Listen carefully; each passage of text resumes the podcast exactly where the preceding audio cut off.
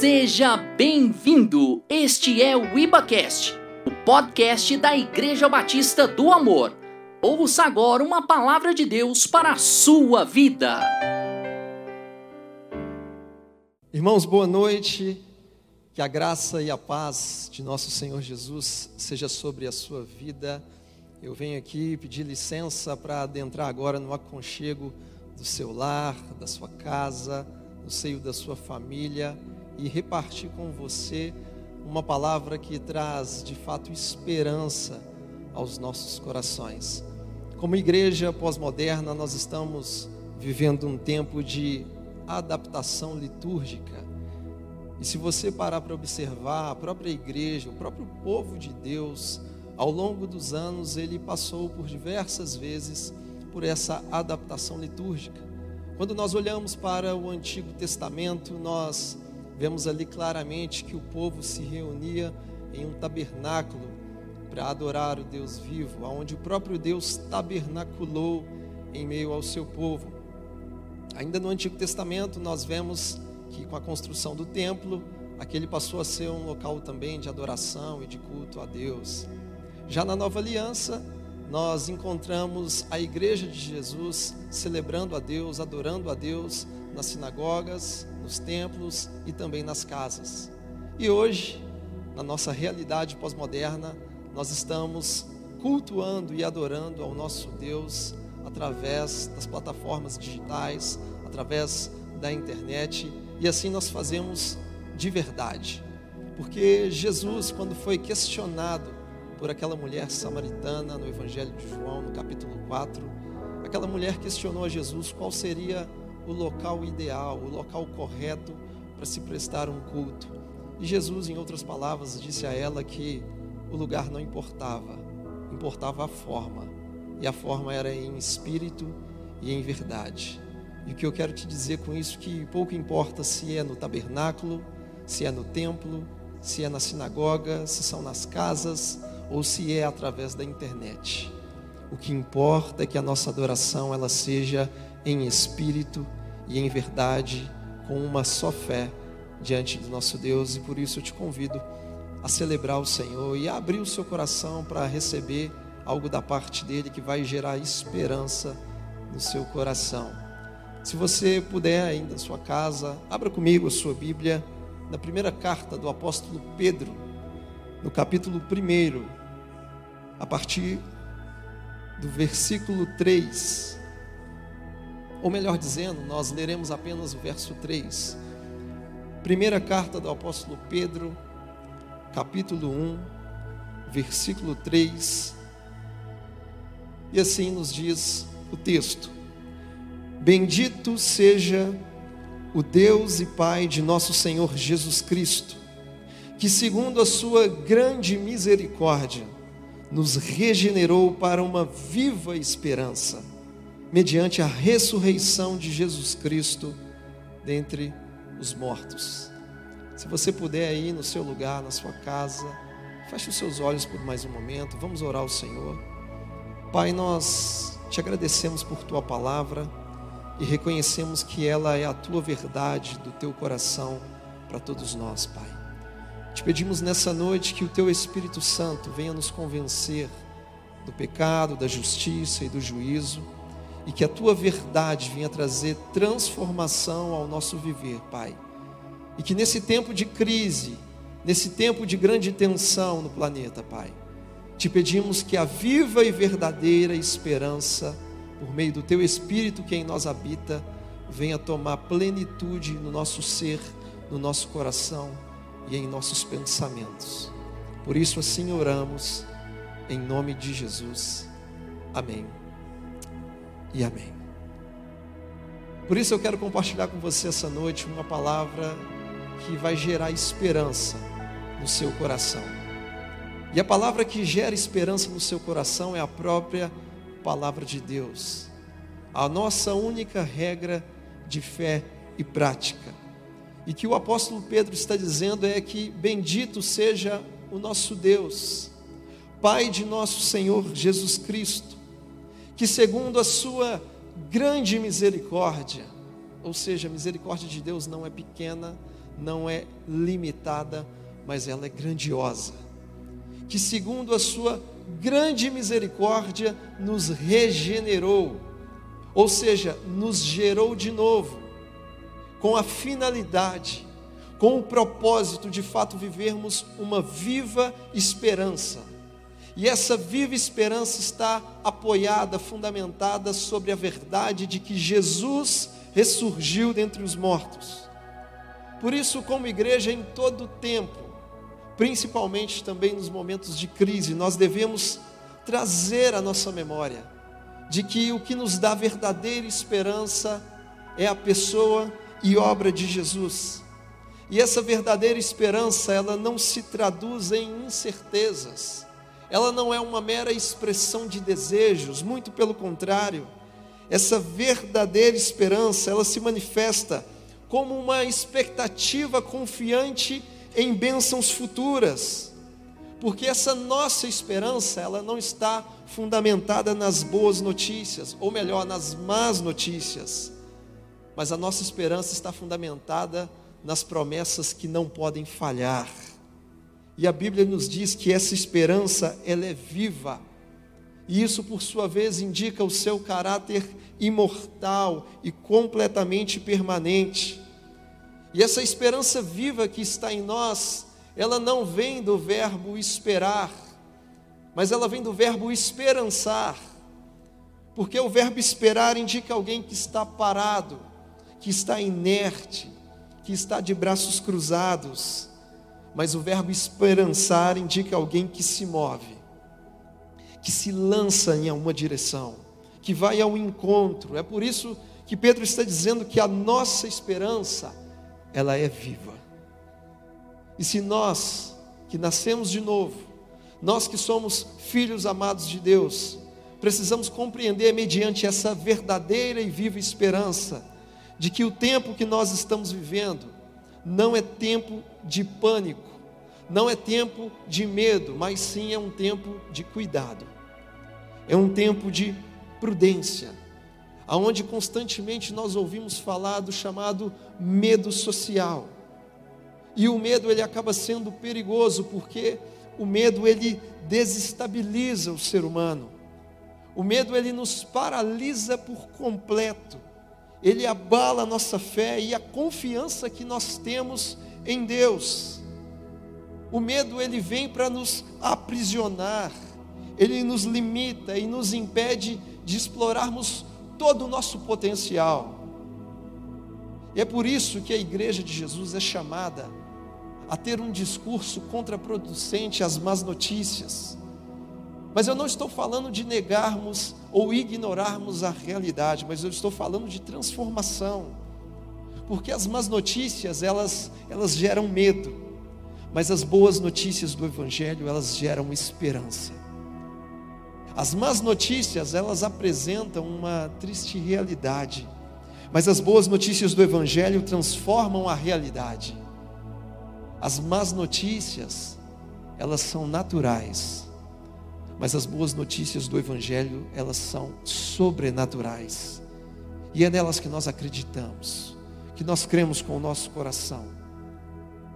Por isso, nesse tempo, não é momento para pânico e medo, mas é tempo de prudência e de muito cuidado. Você não precisa andar com medo de nada. Você deve aprender assim como disse o salmista no Salmo 34, verso 4. Ele diz: Busquei o Senhor, e ele me acolheu e livrou-me de todos os meus temores. Assim também nós hoje precisamos buscar ao Senhor nosso Deus, e certamente ele há de nos acolher e de nos livrar de todos os nossos temores, de todos os nossos medos. É isso que Davi vai dizer no Salmo 23, no verso 4, ele diz: Ainda que eu ande pelo vale da sombra da morte, eu não vou temer mal algum, porque porque o Senhor estava com ele. Porque tu, Senhor, estás comigo, ou seja, nós não estamos sozinhos. Nós temos um Deus por Pai, que também é conhecido como Deus Emanuel que significa Deus conosco, ou seja, você não está só. Você não está lançado à própria sorte, você não foi abandonado. O Senhor, Ele é por você e Ele é com você. Por isso você não está sozinho, porque quando nós andamos sozinhos, o medo ele se potencializa. O medo toma proporções inimagináveis. Mas quando nós estamos na companhia do nosso Deus, o medo morre de medo. O medo vai embora, o medo se dissolve, se dissipa, ele não permanece. É por isso que Paulo, escrevendo a sua segunda carta a Timóteo, ele diz que porque Deus não tem nos dado espírito de covardia e de medo, mas ele nos deu espírito de poder, de amor e de moderação, e essa é a nossa realidade. Então eu te digo para você na sua casa ou de onde você estiver me acompanhando, não é tempo de pavor, não é tempo de pânico, não é tempo de medo, porque o próprio Deus já derramou um verdadeiro amor sobre a sua vida. E o apóstolo do amor, que é João, vai dizer que no amor não existe medo. Pelo contrário, o perfeito amor, ele lança fora todo medo. Que nessa noite você tenha a convicção de que você é amado por Deus. O próprio Senhor nos diz através da boca do profeta Jeremias, ele fala: Com amor eterno eu te amei, e com a minha benignidade eu te atraí. O mesmo apóstolo Paulo também vai dizer em Romanos 5, verso 5, que a esperança ela não se confunde, porque o amor de Deus ele é derramado em nossos corações através do Espírito Santo que nos foi dado. Podem surgir más notícias, podem surgir contingências, podem surgir circunstâncias adversas, mas quem confia no perfeito amor de Deus jamais será abalado. É isso que o salmista diz: que aqueles que confiam no Senhor, eles são como o monte Sião, que não será abalado, mas que vai permanecer para sempre. Por isso nós devemos acreditar na palavra do profeta Isaías, aonde o próprio Deus fala ao meu e ao seu coração quando ele diz: "Não temas, porque eu sou contigo; não te assombres, porque eu sou o teu Deus; eu te fortaleço, eu te ajudo, eu te sustento com a minha destra fiel." Não é tempo de pânico, não é tempo de medo, não é tempo de pavor, porque existe uma esperança bem-vinda e bem-vida, bem-viva dentro de todos nós, dos nossos corações.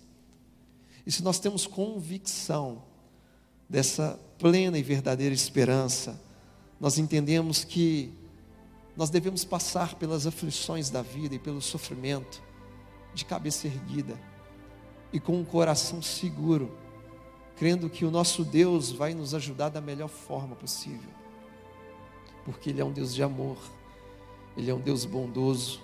Ele não é um pai negligente que abandona os seus filhos. Mas Ele vai nos ajudar da melhor maneira para que a gente possa enfrentar toda essa tempestade, sem permitir que a nossa casa espiritual seja abalada pelos ventos, pelas tempestades, pelas ondas desse bravio mar. E nós precisamos compreender que o sofrimento, enquanto nós estivermos ainda nessa terra, o sofrimento ele sempre vai ser uma realidade, por sinal uma triste realidade. Mas melhor do que isso é a gente entender que apesar de ser uma realidade, é uma realidade passageira. Porque o sofrimento ele não vai durar para sempre. Todas as pessoas, elas passam por algum tipo de dor, por algum tipo de sofrimento. A diferença é que algumas estão cheias da viva esperança mas outras infelizmente não. Jesus, ele sendo a própria verdade, ele deixou explícito na sua escritura, na sua palavra, no seu evangelho, dizendo que no mundo nós passaríamos por aflições. Mas preste atenção, ele disse que nós passaríamos. Ele não disse que nós iríamos permanecer nas aflições. É passageiro. Uma hora vai acabar. E ele completa dizendo: No mundo vocês vão passar por aflições, mas vocês devem ter bom ânimo, porque eu venci o mundo. Ou seja, Jesus está dizendo que é possível você ter bom ânimo, mesmo em meio às aflições da vida. É possível você extrair algo bom de onde aparentemente não existe. É completamente possível você extrair força mesmo em meio à fraqueza, porque alegria, força e bom ânimo não são coisas a serem conquistadas, mas são coisas a serem aprendidas em Deus. É por isso que o apóstolo Paulo, na sua carta aos Filipenses, ele diz: Porque eu aprendi, eu aprendi a viver contente em toda e qualquer situação. Eu sei o que é ter muito, eu sei o que é ter pouco, eu sei o que é fartura, eu sei o que é escassez, porque eu tudo posso naquele que me fortalece. Ou como diz outras versões, com a força que Cristo me dá, eu posso enfrentar e suportar qualquer situação. Então todo mundo passa por dor, todo mundo passa pelo sofrimento. A diferença é que uns têm uma viva esperança dentro de si e outros, infelizmente, não. E por mais que o sofrimento seja uma triste realidade, saiba que Deus pode te fazer crescer, mesmo em meio à dor. Deus ele tem poder para te fazer avançar e te fazer crescer cada vez mais, mesmo em meio ao seu sofrimento. Porque o sofrimento, guardado as proporções, ele também forja o nosso caráter. Ele nos faz crescer e amadurecer. É por isso que Tiago diz no seu primeiro capítulo, na sua carta: Meus irmãos, tende por motivo de muita alegria o passardes por várias provações, sabendo que a provação da vossa fé, uma vez confirmada, produz perseverança. E a perseverança deve ter ação completa para que você seja perfeito, íntegro e sem nenhum tipo de deficiência.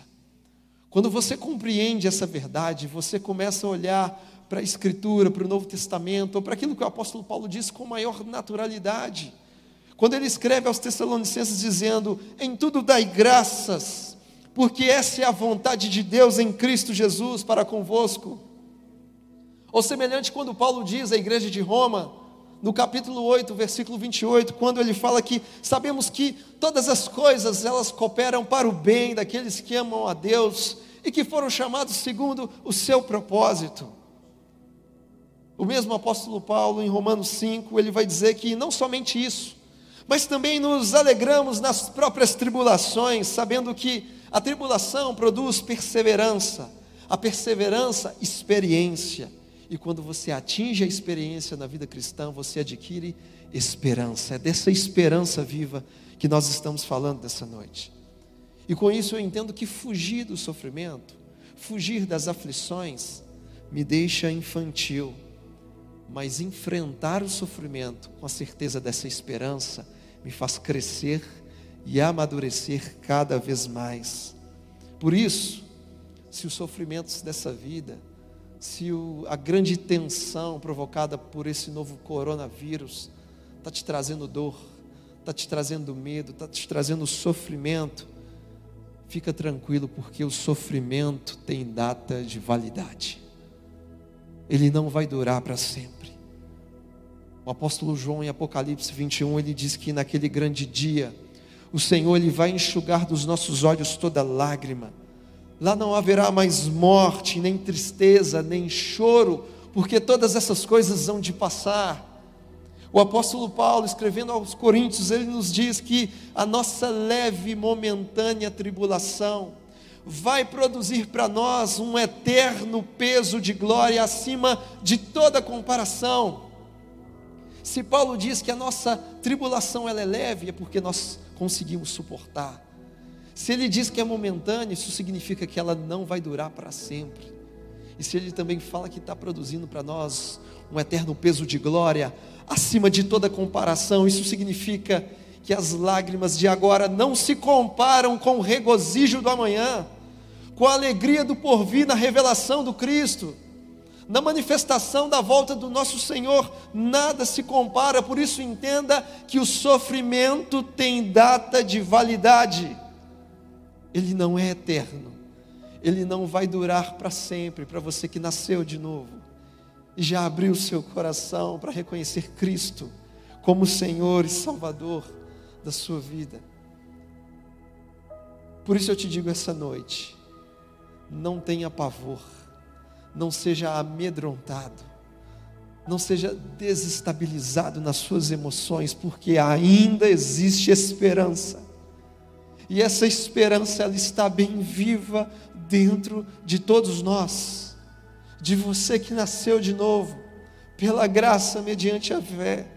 Ainda existe esperança, é por isso que Pedro diz: Bendito seja o Deus e Pai de nosso Senhor Jesus Cristo, que, segundo a Sua grande misericórdia, nos gerou novamente para uma viva esperança mediante a redenção de Jesus Cristo dentre os mortos. Foi por causa dessa grande misericórdia que hoje nós temos segurança e confiança na viva esperança do Senhor para cada um de nós. Foi por causa das muitas misericórdias de Deus e essa misericórdia de Deus que é grande, ela não vem sobre as nossas vidas uma vez na semana. Ela não vem sobre as nossas vidas uma vez ao mês, uma vez ao ano. Mas ela vem sobre as nossas vidas todos os dias, ela é diária. É por isso que em Lamentações de Jeremias diz que as misericórdias do Senhor são a causa, o motivo, a razão de não sermos consumidos porque as suas misericórdias, elas não findam, elas não têm fim, elas se renovam a cada manhã. Ou seja, quando você desperta pela manhã, quando você abre os seus olhos, antes de tudo, a misericórdia de Deus, ela já nasceu sobre a sua vida, ela já nasceu sobre a sua casa, ela já nasceu sobre a sua família. É isso que Davi, no Salmo 23, ele vai dizer que certamente a bondade e a misericórdia nos seguirão todos os dias das nossas vidas. O Salmo 103 vai dizer que é o Senhor que nos redime, que nos resgata da cova, e a nossa vida Ele coroa de graça e de misericórdia, mas a misericórdia do Senhor é de eternidade em eternidade. É por isso que nós temos uma esperança que é viva, porque a misericórdia está se renovando sobre nós, está se renovando sobre você aí na sua casa, sobre a vida da sua família, todos os dias. E só existe possibilidade de relacionamento com esse Deus verdadeiro, porque primeiro existiu provisão de misericórdia da parte dele para conosco. É por isso que nós temos esperança. É por isso que nós repetimos a palavra do apóstolo Paulo quando ele diz que Cristo em vós é a esperança da glória. Ou quando nós repetimos as palavras do profeta Jeremias, quando ele diz: Eu quero trazer à memória aquilo que pode me dar esperança. E o que traz esperança para nós nos dias de hoje é entender que Jesus morreu, que Jesus ressuscitou, que Ele venceu a morte e que ele vai voltar para buscar a sua igreja. Nisso está a nossa verdadeira esperança. Essa esperança viva que está em nós, ela está bem fundamentada. Ela não está apoiada nas notícias que ouvimos todos os dias, mas ela está apoiada nas boas notícias de salvação do Reino de Deus. A nossa viva esperança ela depende de Cristo Jesus. E ela está alicerçada na certeza de que nós viveremos uma eternidade de alegria, de regozijo e paz, quando Cristo voltar para consumar todas as coisas. Porque consumação é a esperança de uma glória futura, é a redenção final e definitiva de toda a criação. Por isso, nessa noite, para nós encerrarmos, eu queria que você da sua casa entendesse que essa consumação final de tudo nos gera esperança, nos dá convicção e segurança todos os dias até a volta de Jesus, porque é na consumação que nós veremos a manifestação plena do reino de Deus. É na consumação que veremos Deus completando a sua boa obra em nós. E Deus não vai apenas completar, como Ele vai transformar tudo radicalmente. É na consumação que o pecado e os seus efeitos serão banidos para sempre, de uma vez por todas. O pecado não vai mais existir na consumação de todas as coisas. É na consumação que nós iremos experimentar a glorificação, aonde receberemos um corpo incorruptível, sem mancha, sem ruga, um corpo perfeito e glorificado. É na consumação que nós viveremos em perfeita harmonia com Deus e uns com os outros, porque naquele grande dia Deus será tudo em todos. É na consumação que nós veremos novos céus e uma nova terra, e habitaremos na Nova Jerusalém. Porque em Gênesis 1, Deus cria céus e terra, mas em Apocalipse 21, Deus cria novos céus e uma nova terra. É por isso que nós temos a verdadeira esperança. E qual é a certeza? Qual é a confiança de que tudo isso vai acontecer? A nossa confiança está naquele que fez a promessa. E quem nos fez a promessa é fiel para cumprir o próprio Cristo. Por isso que ele nos diz: quando eu for e vos preparar lugar, voltarei e receberei vocês para mim mesmo, para que aonde eu estiver, vocês estejam também. Por isso, Tiago também vai dizer que nós também devemos ser pacientes e devemos fortalecer o nosso coração, porque a vinda do Senhor está próxima. Ou como disse o apóstolo João, que quando ele se manifestar, seremos semelhantes a ele e o veremos como ele é. Aquele que fez a promessa é fiel para cumprir. O próprio Cristo, no último capítulo, capítulo 22, o último capítulo de Apocalipse, ele nos diz: certamente eis que venho sem demora. E mediante essa esperança, nós aguardamos a volta do nosso Senhor. Obrigado por acessar o IbaCast. Acesse nossas redes sociais. Siga Igreja Batista do Amor. Até a próxima!